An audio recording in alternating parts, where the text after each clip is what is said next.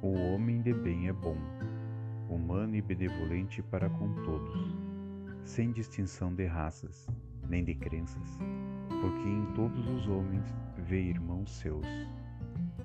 O Evangelho segundo o Espiritismo, capítulo 17, Sede Perfeitos, item 3.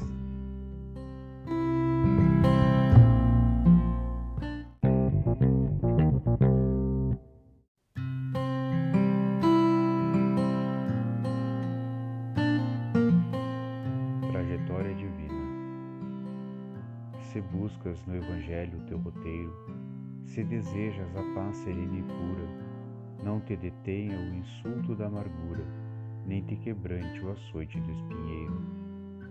Atende à voz do eterno caminheiro, faze-a brilhar na noite escura, espargindo a esperança que perdura em raios de otimismo ao mundo inteiro na sucessão das vidas necessárias, catalogando experiências várias, atingirás do cristianismo a luz, que te transformará em claridade nos braços amorosos da verdade, para o regaço santo de Jesus.